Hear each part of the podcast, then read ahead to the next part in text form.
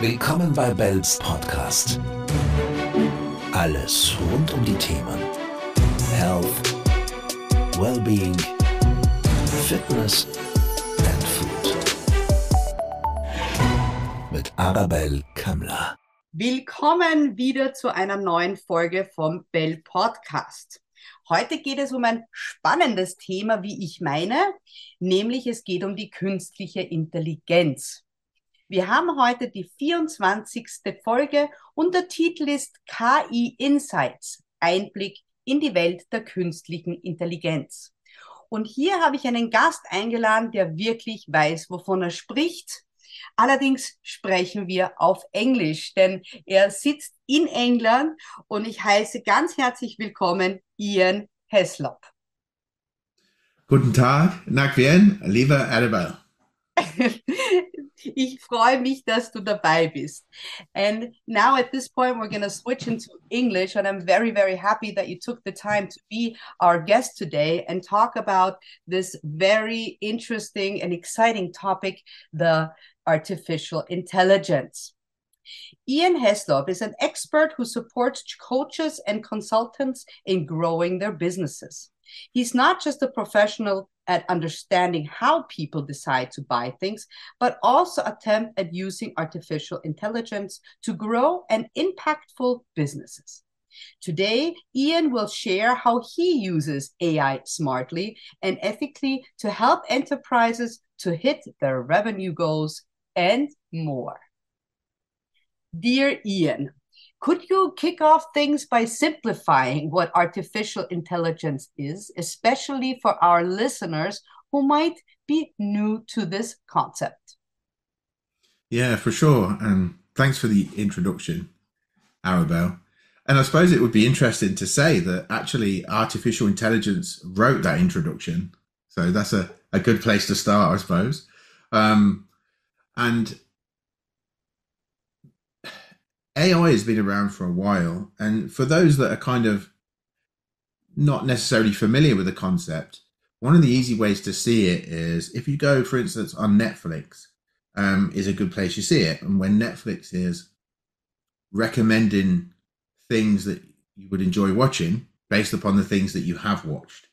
So one thing about AI, it's really good at taking data or patterns and then making inferences kind of a bit like human intuition about that which would be beneficial next.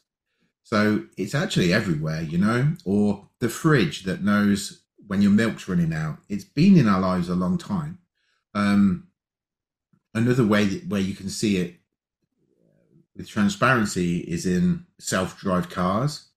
So there's a perfect example, and that's AI like working diligently um, to in real time track what's happening and then make adjustments to it. But when you talk about what artificial intelligence is, it's it's difficult to not question what is intelligence, right? Mm-hmm. And so yeah. the, the thing with the artificial intelligence, you could say it's a capacity to reason and to make decisions. Mm-hmm. But actually, for me, if it's happening in real time and there's decisions being made and it's informative, you can start to see AI at work. But it is everywhere, um, in places where you wouldn't expect it. But there's some of the good the good places that's easy to see it. So anything that's kind of suggesting new behavior based upon old behavior, that's typically AI at work. It's analyzing what you've done and it's suggesting where you go. And that's where it's very powerful.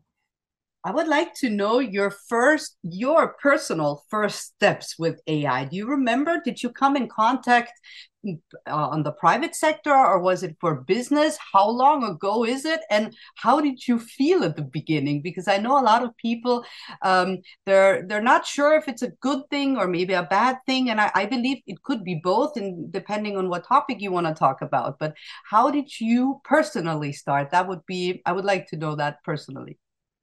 Yeah, thanks, Oba. It's a great question. And as you say, it's it's actually a very polarizing subject. True. People have a very strong opinion about this, one way or another, I found. So for me, again, I was familiar with it. As I say, you know, just in everyday life, self drive cars and things like this. But it was towards the fall of last year, so probably about 14 months ago, I had a client who had um, started to use AI in content generation, um, which is a form of popular AI now. I think we'll talk about that a little bit later. But she showed it to me during a session. I was consulting with her. I had some knowledge of it, but when she showed it to me, I was a little bit unimpressed. I must admit, I'm like, mm, I think a human could do this better. That was towards yeah, about 13, 14 months ago. And then things moved fast. And then again in January, it came to my awareness through another client, actually. And the clients I work with, they typically build businesses around personal brands. They're traditionally experts, and writing a book is part of that um, business model.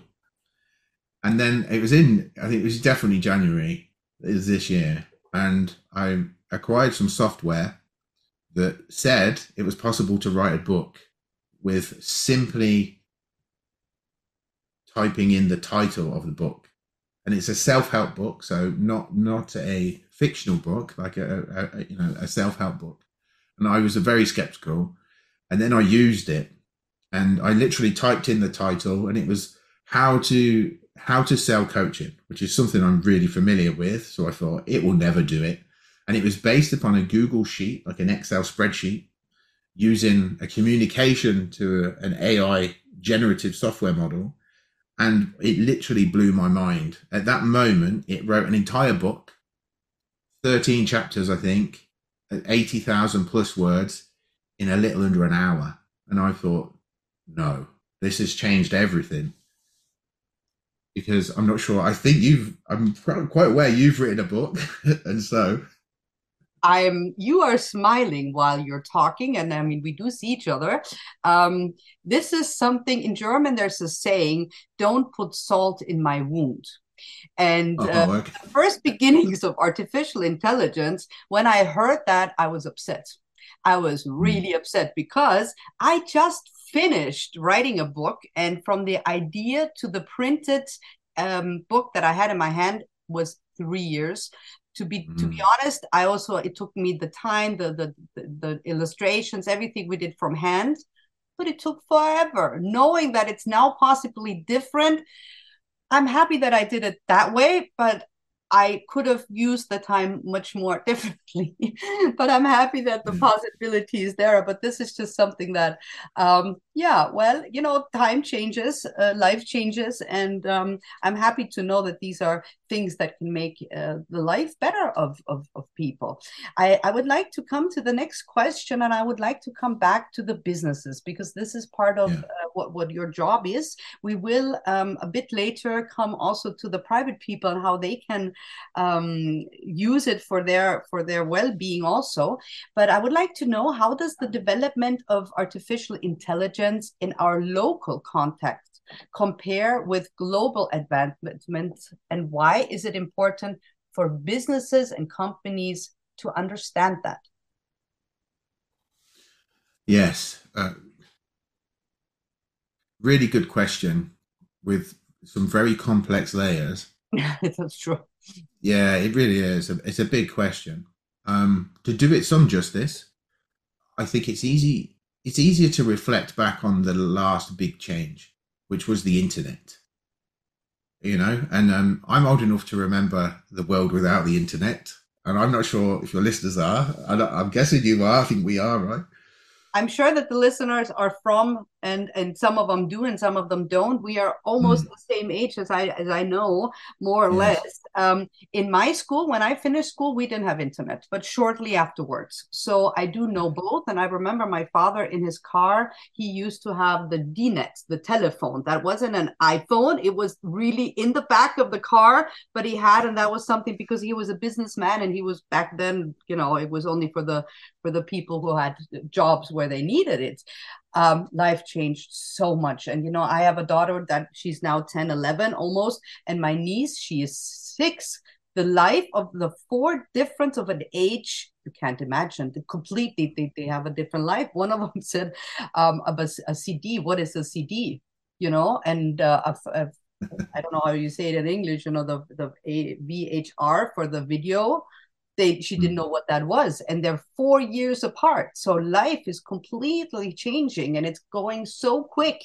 And the artificial intelligence for for me starting you know i started quite slow and i i started privately and not for the business. So that's why i'm so interested of of what you're saying. But i'm sorry i interrupted you. Please come back. No no you really didn't. I mean you're raising they're valid points and so if if if we look at the way business was before the internet and the way it was afterwards, it literally changed the entire game, really. Um, and those that adapted did very well, and those that didn't didn't. A real polarizer, and um, this is very much like that.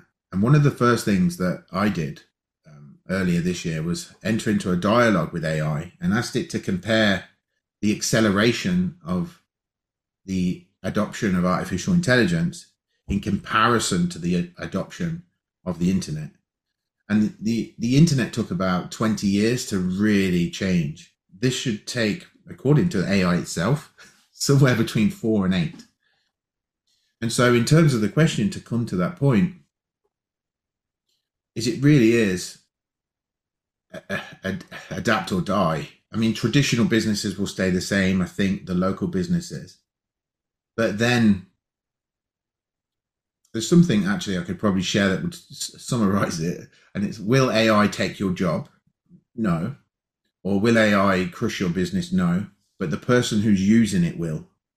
Mm-hmm, mm-hmm. It really is that. that. That is a good point. That is a good point because there are a lot of people that are scared. I mean, look at the Hollywood's um, mm. the topic that they had. You know that they stopped working because they were scared that uh, their jobs will be taken away. And I'm sure that this is that it has meaning to it. You know, it doesn't come from anywhere. So, um, but the the the good sides that we have at the moment from you know having 24 seven reachable when you have a problem and you can solve it with AI, but you mm-hmm. also have to have the possibility to reach somebody talking with you, you know, an employee. So that is something I'm speaking from my personal side. I don't like mm-hmm. talking to machines all the time, but if that's the possibility I have on a Sunday evening, if I want the answer to a question and the machine gives it me right, right away, fantastic. Mm. If it's more complex, okay, I wait until Monday morning and then I'll have an employee talking to me. But the both possibilities is, is fantastic in my in my point of view. Yeah, well said. And I'll be honest, Arabelle, we're only a couple of months away from the fact that you or I won't be able to tell the difference if we're talking to a person or a machine. Oh, okay. That's what's happening next. Mm. And I've seen the technology myself demonstrated that already does that, a full conversation where you can't tell the difference. And so when it's about business and kind of how it compares with the global side of things, I think you know you know yourself over the last 50 years there's been globalization has taken place and we don't live in microcosms anymore. You know what happens in India affects us here and vice versa, right? It's it's kind of how it is now. And so I would say that like at least being familiar with what AI is and how it can help one's business is critical if that business has a strong future. That's what I would say because you know it, it is like that. I don't want to be a doom and gloomer. It's kind of is the truth, right? It's where we're at. Um, yeah, Go yeah, with the I, won't say anymore. Go with the flow. But is is artificial intelligence accessible and uh, applicable uh, applicable to every business owner and also private person? I would like to um, include as well, regardless of their tech savviness. Oh, absolutely. I think um, right. The the reason that to get into the kind of backstory a little bit, the reason that AI has kind of exploded into the consciousness right now is because of some particular progress been made with generative AI. And this is a form of artificial intelligence that has the capacity to generate content. So this is images and text. And so if you're a business and you have a, a marketing budget or a marketing department, or you're just marketing yourself, Mhm. um, the capacity to generate effective marketing copy and the imagery that goes with it in order to move people through that phase is obviously really important. And this is where I'm have a lot more experience with this type of AI with my clients. Because if you can generate the same quality of content, marketing content, you know, that's effective and moves people into a position to buy, if you can do it at the same quality as before, if not higher, with about 10% of the cost of time, that changes everything already. And that's just the marketing. And then you've seen a lot of progress as well in the customer service that you mentioned. So it's getting to the point now. I've seen a few. I definitely read an article last week, and there was a gentleman um, in India, funnily enough, and he fired his entire customer service staff and invested all of the money from their wages into artificial intelligence to deal with the customer service of his business because the, the AI doesn't get sick, it doesn't want a holiday, it doesn't have maternity leave, you know. And so these two aspects right now, it's very strong, which is both of them involve human interaction because the current AI and why this has exploded is because it's very powerful to create content that appears like a very experienced human being actually wrote that content at one tenth of the cost. Yeah. Wow.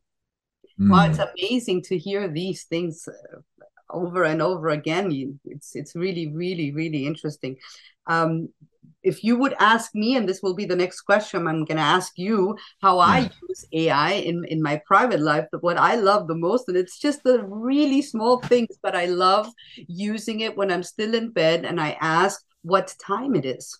And I don't have to get up. I don't have to turn on the light. I don't have to use my watch or anything else. This is a small thing that really makes my life a bit easier because it's only, yeah, it's only 6:20. Oh, I have another 15 minutes to sleep and I turn around, right? Which wouldn't be if I turn on the light. So it's a little thing. But what I want to know, um, uh, can you share a practical example of how someone with minimal technical experience, like myself, uh, perhaps, or a small business owner, or I might leverage artificial intelligence to enhance their operations or customer experiences. We're really talking about something small that could be life changing, not in the big sense, but in the small sense, like my example that I just gave.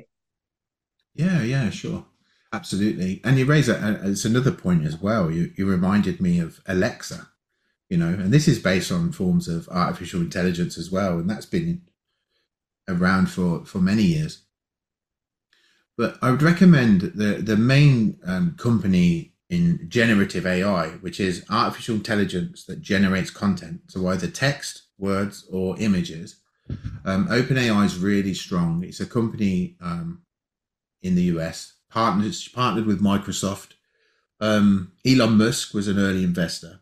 They're really strong, and you can get a free account with them. Called it's called ChatGPT. It's completely free, um, and it enables you to have a conversation with AI. And from to, to your point of like, how could a small business um, leverage AI now? It's if it's so simple. It's a, basically a chat, like a conversation via text. So you just type in and you can ask the AI anything you want. And because it's um, been trained on a lot of data, if you're having, if you're thinking about the decisions that we all make as business owners, small or large, every day is a decision, right? The AI in OpenAI called ChatGPT, as I say, it's free. It's really useful for ideation especially for a small business owner, maybe you're on your own and you don't have anyone to bounce ideas off. It's really powerful just for that. It's like, hey, I'm thinking of expanding. I want to expand into this or that. You can have a. It can be very insightful and very informative in terms of having that dialogue, and that's part of its intelligence, albeit artificial. So that's one place it could really be used, like really quickly. Another place as well, which is kind of useful, because all businesses were creating marketing content and sales, of course. So you can actually, again, OpenAI, um, ChatGPT, you could go in there and say, here is my marketing content for my Facebook post or, you know, my digital content or an email that I want to write. I'll cover that next actually. And you can ask it, what do you think? Can you improve it? Which is what I did with the description earlier, right? I said, this is what I've got. What do you think? And then it will give feedback and improve. So that's really useful because obviously if you can upload, up level your marketing, definitely has an effect on profit. That's cool. And then one place that I use it a lot, but I I'm, I'm not sure about yourself, Arabelle, but I have a lot of emails coming in and out, and some of them take a long time. So I have I use Chrome, and you can get a browser uh, extension completely free as well. And there's a few you could just Google it, or I I could tell you afterwards, and you could share it with the listeners. Mm-hmm. And it plugs into the to the email. So what happens is I receive an email I no longer have to read it. If it's a really long email, I get a very concise summary and then the invitation to respond using artificial intelligence. And so again, I, I can answer emails to my suppliers, the buyers, whoever I need to in about 20, I reckon there I save about 80% of the time. So what used to take me two hours of emails, you know, I'm down to like, I don't know, 20 minutes, sometimes half an hour. So it's really good there. I really enjoyed that. Yeah, that's um, fantastic. You had another. Yeah. You we talked in in beforehand about this, and you had the uh, example about the fridge and gluten free food. Can you share that? Uh, that was yeah, great. Yeah, thanks for the reminder. Again, that was through Chat GPT, which is an ability just to converse with it. So I've um, I, I have some gluten intolerance, and I, I really wanted to start a soup diet, but I wanted nutritious soup, but I love spice, so I wanted soups from around the world. Previously, I would have had to go to the library, maybe buy several books from the bookshop. But within, I think, 15 minutes, once I was clear about what I wanted, I had 30 plus recipes from every country in the world, a full, a full recipe to make soup. So that was fun and that was easy.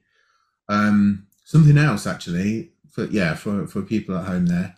So I have a coffee machine. Um, it needed cleaning, decalcifying. I, obviously, I'd lost the instructions, like as we do. Um, Not the only one mm-hmm. that does that. exactly, and it, rather than spending ten or fifteen minutes googling, which is a point I suppose I, I will make, which is applicable to business as well. Um, I very easily got a step by step guide of how to clean this machine again in about 30 seconds. So it's it's very useful just for for day to day stuff. If anything you think you had a question that you would normally ask Google, you can now ask AI because it's it's it's trained on all the knowledge of the internet, but it saves you having to Google. It goes straight to the point, and that's what's about to happen next. Over the next few months, you'll see it more. So the old model is you would go into Google, for example, or a search engine and type in a query and then it would come up with a series of pages, of web pages that you could then go and read to see if you could find your answer to your question, right? How do I clean my coffee machine? Well, that's changing and it's changing quickly. What's going to happen now and is already happening is you put in your query, the artificial intelligence already knows the entire pretty much internet that you're searching and will answer your question for you without you having to go to a separate page or anything like that. So that's going to disrupt like a $30 billion search engine business right now. That's what's happening. It really will be like that. Um, yes, anyway, I get excited about this. I'm probably too much. So tell me to slow down. no, that's fantastic because that's the, you know, getting excited about stuff like this is, is, uh, yeah, to your absolute right, and that's uh, that makes it so exciting uh, to listen to you. Um, I want to come back to the to the business side once again. Um, mm-hmm. I would like to know how you personally use artificial intelligence in your daily operations, especially in client acquisition and conversation. You know, not in your private life, but in the way mm-hmm. that you work. And I'm sure a lot of listeners could be interested in the answer. I want to say before at the very end, we will give some um, yeah we'll give some advice uh, where they can get more information that has something to do with the both of us but we'll come mm. to that at the end um, but maybe we can get the listeners excited as well how yeah uh, because everybody needs clients that is a business owner in the one sense or the other do you have um, yeah maybe a little tip in that sense yeah i do yeah thanks very much so I think it's important to to to say immediately that it's kind of um, if it, one way to think of AI at the moment is as a knife, and if you gave me a knife, I could cook you a meal. It would be okay, you know. if you gave the same knife to a five, uh, you know, a Michelin chef, you're, yeah. you're going to get a di- you're going to get a different thing, right? And AI is very much like that. You know, it, there is a skill to it, um, and this is some of the new opportunities that are arising really for people that do understand AI and can communicate with it appropriately, interact with it appropriately and optimally, and then get good results. So, to, to, could you repeat the question again? Sorry, I've, well, I've I wanted to know for the client acquisition, acquisition uh, that how can you um, make more customers depending of course if you're small or big or how can how can it help you if you don't really have the knowledge yet yeah. in small terms baby steps? Yeah thank you. Thanks for the reminder. I went yeah. off on one then. I appreciate that a lot. Thanks very much. And so yeah for me uh client acquisition. So there's always two phases right? There's the they hear about you the marketing phase um, where they're going to display interest um, and you're capturing attention. So really, really, really critical beginning phase. And then moving further down the pipeline into sales and some conversation about a decision to become, to build a relationship, right? So the AI is really strong at the front in marketing and content creation. Um, especially, which we haven't spoke about much yet, but we spoke about the text generation. So any text that you're using in your business at all, any outbound emails that you're prospecting for clients, all of that can be improved with AI, right? With immediate effect. The second thing which I haven't spoke about is the capacity for it to generate unique images. So there's a couple of players in in that. Stable diffusion is a good one. Um, actually, OpenAI again have have DALL-E, and is the ability to type in some words to, to say to describe an image with words and the AI will literally generate that image out of nothing. It's got over the last four months, the improvement in the quality of that is, is significant. I mean, it really is. It's like gone from cart and horse to Ferrari in, in like four months. Wow. And as you know, images capture attention, right? That's the thing. And most of the listeners, I'm guessing, use social media, which is a very effective place to advertise and market. I often, you know, advertise on there myself with sometimes large budgets for my clients. And the image is critical, like critical to capture attention to move someone into that phase. And I, I recently ran a campaign for a client and I thought I'd test it. I had a series of images that were there. They were all stock images, you know, from Shutterstock, etc. Different images that you would used to buy for several hundred dollars to get the rights to use as an advertiser. And I slipped a few in there from artificial intelligence. And the artificial intelligence one beat every sort of, uh, every other image down by around 40% higher click through rate. So that's a 40% less budget in advertising because the image was so strong and there's a real practical down to earth. If you're spending 40% less on client acquisition, you know, that's 40% on the bottom line, really, in profit. So that's a real quick way to use the image generation and the text generation to attract the attention of your ideal client. Mm-hmm. Wow. Um, that, is that kind of useful? Uh, absolutely, absolutely. I, my my mind is already running how I can put it into yeah, my right? so i'm already yeah. I'm, I was for a minute I was somewhere else in my head, but I'm coming back to this podcast now. From your point, um, from your viewpoint, let's put it that way. Do individuals and particularly CEOs carry a distinct responsibility, which is a very big word, a responsibility in how AI is implemented and managed in a business context? What is your point of view here? Yeah, exactly that. And again, I think we need to contrast to the internet. And the internet in 2005 was like the Wild West, right? Um, and now you've got things like, particularly in Europe, where we're both from, you have things like GDPR, privacy policies. All of this has had to come into place in the last 10 years. And the AI is right now kind of like the Wild West. Um, it can be very convincing when it's not telling the truth because it's designed to be so. Yeah. It technically it's called it's actually called hallucinating. So it would rather m- make something up because it's a creative it's a creative generator. So that's what it does. It would rather make something up if it doesn't know the answer than tell the truth. That it doesn't know dangerous. the answer. That could be dangerous. Very dangerous indeed, right? Very dangerous. And um, one of the other things that comes up a lot with the clients I've worked with with this is actually because one thing about AI, which most people are familiar with and where a lot of the fear comes from, is its capacity to learn. So it's not just a fixed program that's now it's been programmed and it knows no more than it's been programmed. It learns as it goes, mm-hmm. which is part of the distinction of it being intelligent, that it actually adapts and evolves over time, which is perfect. But if you if you if that's adapting and evolving with your customers' private data, not so perfect anymore. And so it raises new privacy issues, which you see a lot around copyright now. And so I've seen there's a tendency to want to use AI for its increase in productivity and efficiency, but the danger is also, you know, are we letting the devil in the door? Mm-hmm.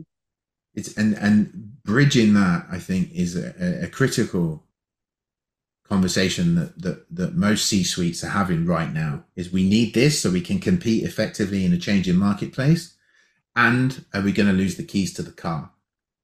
That it's a real thing, and um, the UK have actually started leading that now they had a um, a large conference a few weeks ago about the security of AI and addressing those concerns about it running away and the safety of it um, becoming more intelligent than us and almost outmaneuvering humanity in in itself. So that's very much present now, and and it seems like it's a, a, a big story that could happen. You know, science fiction, but the speed that this is moving at it, it, it could be um, less fictional before we know it. And I think the CEOs, obviously engaged in capitalistic activities, need to be very careful about where they're implementing artificial intelligence also. And also in terms of the relationships with larger organizations and the employees, because I think there's a lot of concern that AI will replace a lot of jobs. And I think it's true. And so I know that that conversation is happening a lot also. There's a lot of like jobs that were secure. The job security is now threatened because these repetitive tasks mm-hmm. are, you know, easily outsourced. So it's something that, yeah, people really have to get into their mind and see both sides. You know, I think that is quite important. Um, the next question I think you already answered it, but I would like to um, ask it to you uh, still. Um, when you're navigating through the potential of AI, which we already talked now, what pitfalls or challenges should business operators be weary of as they integrate AI into their operations? I mean, you did answer a bit already, but maybe um, there's something else you want to add to that question. Yeah, again, I think the main thing is definitely privacy. Um, and what's happening over the last um, six to 12 months is rather than there being kind of an open source, there's been more of a, a movement into specialization. So, an investment in one's own AI functionality that is very private and, and only within a particular business. I think that's the thing to, to go with. Um, in terms of other dangers, yeah, again, I mean, if you, I mean, okay, so I have a bit of a background in psychology. Mm-hmm. I was like, let's talk about that, and I and I know you you lean that way too. Yeah. And so there's something about a human interaction, right? Like I'm talking to you, and I'm enjoying it because you're a person, and I like you. Um, and AI can mimic that, but it it is a mimic. It's fake. And so I think one of the dangers is that the the the drive for efficiency, particularly in customer service, and moving people out of the way and putting this in there because it's efficient. There's a lot getting lost there, right? That's humanity. That being out for me to be able to speak to you and to see you and for us to be human. And so there's a big danger there. And I think that will run its course. I've already had clients that have adopted this, you know, several months ago and now saying to me, you know, I'm losing some feeling in this. Yes, it's efficient, but I want to write my own blog now. I, I want to write this content myself so I can get myself through it. Yeah. If that makes sense. Yeah. So there's the loss of humanity, I think, is a real danger. I agree hundred percent with it. That's that's my personal point of view is take the best out of it. Take both sides. Take what is good for you, what you can live with, what suits you, what helps you, um, and the rest leave it. And um, there is also a big part of the, of the, of the legal sense and i'm not sure if this is different in different countries. This is something um, all the different i mean is it like this? Do you know it? Do you know that are the rules of of ai different in the uk usa australia vienna? Is it all the same? Is it do you, do you know something about that? Or is it so quick developing that it changes all the time I, I really do know something about that. And the, the truth is, there aren't any rules right now. It is the Wild West. I mean, there's come to an agreement that um, content generated, visual content generated by AI cannot be copy- copyrighted. So that's the first thing that, but no one can agree. It's just like the internet in 2000. It, it, everyone's going for it, but it will settle down. I think we learned a lot of lessons from that last. I mean, this is a real technological advancement. It's going to change I don't want to be dramatic, but it will change life as we know it, whether you've got a business or whether you haven't. Because if you don't have a business, then you're a customer anyway, and yeah. thus it's going to affect you. My next question is, and I'm laughing while I'm saying it because this is an Austrian uh, podcast, but where we have so many business partners and friends in the meanwhile over the world. I can I can already say that I I know that I do have listeners um, overseas, but um, of course we're doing it in English with you now. But my question uh, AI must is, is it not possible to translate this um, podcast we're doing in German and load it up and uh, air it on German as well? Must that wouldn't that be possible to do it easy?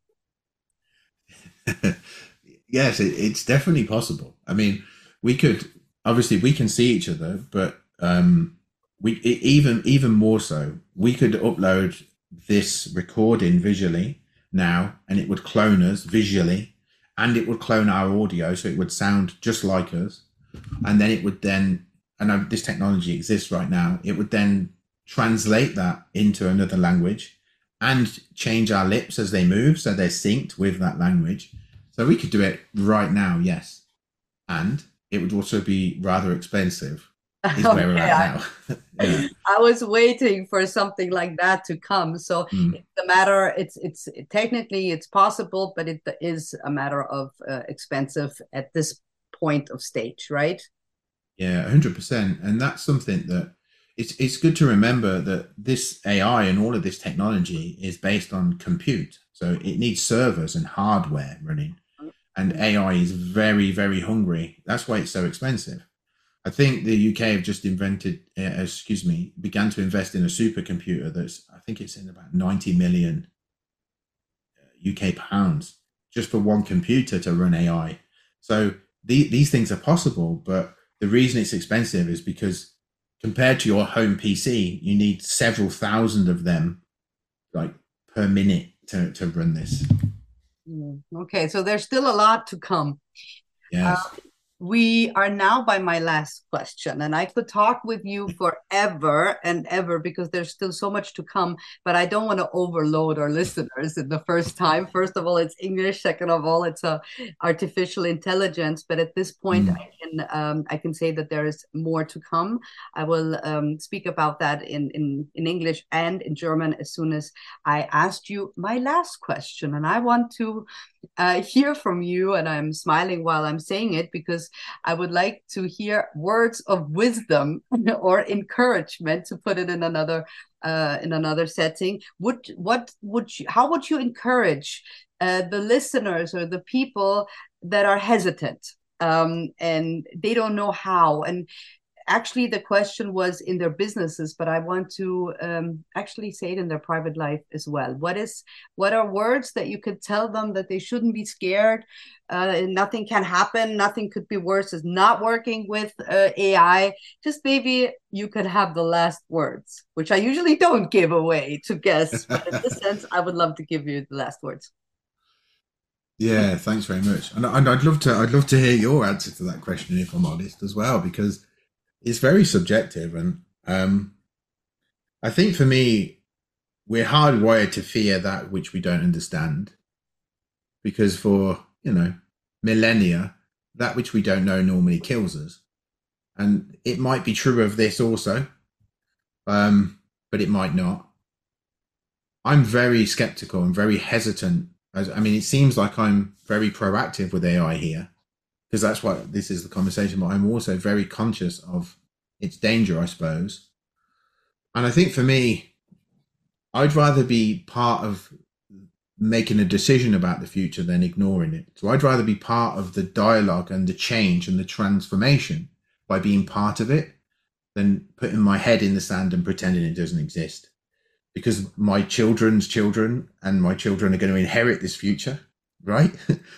and so that's my that would be my words of encouragement. You know, become part of it, take part in it, even if you're there to say it shouldn't be done, but say something and be part of it, and you know, to push this, um, because it, it's going to change the future, and where that ends up is going to be depending who's involved in this right now, uh, and also, I suppose the benefits really, other than that, those long term benefits, is it doesn't have to make life easier you know, I don't want to be answering emails for two hours a day. That's not fun. I want to do it for 20 minutes and then go to the beach, right? I don't want to be writing marketing content for eight hours. I want to do it for 50 minutes and go to the beach, you know, with my family. So the advantages of, of, wow. ah, I reckon you can get at least 70% of your day back. Wow, 70%, that's a big number. That's a big number it's it's a good point that you just said, and I was uh, smiling because I was uh, thinking about that. Uh, that we uh, adults always tell the children, "You don't know how the food tastes unless you taste it." You know, talking about spinach yeah. and stuff like that. And mm-hmm. the adults are right, right? Um, but knowing that a baby, you have to give it to them at least, I don't think seven, ten times in order for the baby to really to realize the uh, the taste of it. And as older the children get, they should. That's the reason I wrote my my my children's book because they do know the benefits. They they they can learn, and then they can decide in their brain more or less: is it good for me, and and do I want this to happen to my body in the good and in the bad way, right? So I'm of course comparing food with AI and your topic because that's my expertise. Everything turns around in food in my life, um, in good and bad ways, and it should be like that that. Um, so this is a good. I, I really like what you just said now because that makes it easy. That makes it try it out. Um, if it's something for you, go for it. If not, leave it and come back in a week, a month, a year. And this is exactly the point um, I'm coming to now. And I'm gonna uh, explain it in English, and then I will jump to German for our German listeners that are not, um, yeah, that prefer to hear German there is a reason why you were my guest today, and you will not be coming for the last time. But it might not be the German uh, podcast, it'll be an English podcast. And um, you are the developer of the platform, the International AI Academy platform and I am part of it. The Bell Academy is part of it, and um, we're very happy and proud of it because, uh, as my listeners know, and you also know, I do have the Bell Academy, which is um, in, in German and now also in English, thebellacademy.com. Um, and on that platform is um, um, a rubric which already has the AI inside because um, I the Bell Group works over health, well-being, and fitness and food. And what comes closer to being well-being, right, than having AI help you getting 70% of your life back? And I'm going to quote you for the rest of your life on that number. I will come back to you for sure, right? you have to take responsibility over that. So if you go on the on the Bell Academy platform, you will already see uh, topics um, like stress management, work-life balance, all these topics will be um, part of it. But that is only a teaser. We will have our own academy, the AI Academy, on the international side, and I'm going to tell you the uh, um, the website, which is internationalaiacademy.com, and there we will launch very very soon a podcast where you also will come with your expertise and we will have possibilities that our listeners will come up with questions um, and then we'll take it to another level. And i'm very happy that you're on board and that i'm on board as well. I'm happy about that too. And um, yeah so it's a big project and it will be continuing every every day actually. Um, the der Grund, warum wir diesen Podcast auf Englisch gemacht haben, ist, weil der Ian ein absoluter Spezialist ist äh, auf der künstlichen Intelligenz-Sektor. Und ich habe gerade ähm, erklärt auf Englisch der Grund, warum er dabei ist. Und der Grund ist deshalb, diejenigen, die uns schon kennen, die Bell Group hat ja die Bell Academy Plattform ins Leben gerufen. Die war ursprünglich für die betriebliche Gesundheitsförderung angedacht, aber nach ähm, einer gewissen Entwicklungsphase sind wir draufgekommen, meine Geschäftspartnerin, die in Australien lebt, Sarah Love, und ich, dass das nicht genug ist. Diese Bell Academy muss auf internationaler Basis, ähm, die muss es auf internationaler Basis geben. Sie muss es auch in vielen anderen Sprachen auf dieser Erde geben. Und sie ist von in Australien drüben, sind sie mit künstlicher Intelligenz meines Erachtens schon ein bisschen weiter als wir hier in Österreich. Aber wir sind sehr, sehr nah dran und ähm, es war dann nach ein paar Wochen relativ klar, dass wir die künstliche Intelligenz mit auf unsere Plattform nehmen und haben daher einen Experten gesucht und den, einen der besten gefunden. Der sitzt in, äh, in England, in der UK und das ist der Ian Heslop und er entwickelt die internationale AI Academy und die gibt's dann eben auf der Plattform auf Deutsch, aber auch auf Englisch und dann später auch in ganz vielen Sprachen. Auch hier nenne ich die Website, das ist internationalaiacademy.com und dort wird es auch einen Podcast geben, der dann auf Englisch sein wird und dort wird Ian unter anderem auch äh, seine Expertise geben. I think we said everything that should be said at this point of stage. I am very happy um, to learn more about it, and I'm willing to learn more, and I'm not scared about it anymore. And I was at the beginning, I have to admit. I want to thank you very, very much. Um, that you took your time to speak with us and, and, and, give us a little bit of insights into the artificial intelligence world. Ian, thank you very much. Um, I say goodbye and I hope to see you very, very soon. Yeah, thank you so much. And um, forgive my German. I'm trying. And it's uh, Vielen Dankun lieber Grüße aus England. Oh, ah, wow. Perfect. And it's your voice. It's not the AI voice. It's still your voice. I can see you smiling. Fantastic. That was, that was you. Fantastic. Thank you very much. Have a good day and greetings to the UK. Thank you. Bye bye.